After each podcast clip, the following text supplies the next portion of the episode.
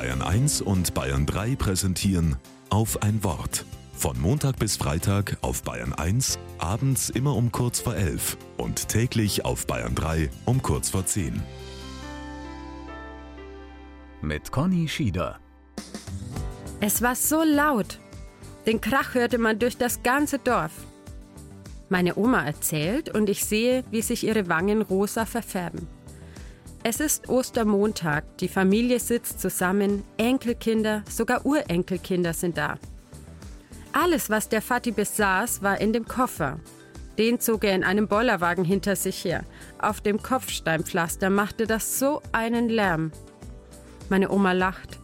Sie erzählt alles, als wäre ihr diese Krachmacherei nach all den Jahren immer noch furchtbar peinlich. Dabei ist es gar keine peinliche Geschichte. Es ist eine ganz besondere. Die beiden lernen sich während des Krieges kennen und wollen heiraten, wenn der Krieg vorbei ist. Jahre vergehen und endlich ist mein Großvater auf den Weg zu seiner großen Liebe, zu Fuß, so viele Kilometer, mit dem Koffer und dem Bollerwagen.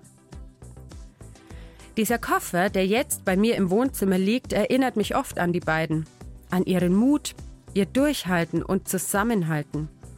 Ich staune über die Hoffnung, die sie während der schweren Jahre niemals aufgegeben haben. Hin und wieder frage ich mich, was wohl in dem Koffer drin war. Damals. Keine Ahnung. Aber manchmal stelle ich mir vor, er ist randvoll gefüllt mit Glaube, Liebe und Hoffnung. Diese drei. In meinem Lebensreisekoffer habe ich das auch gepackt. Und ich finde, das darf richtig Krach machen.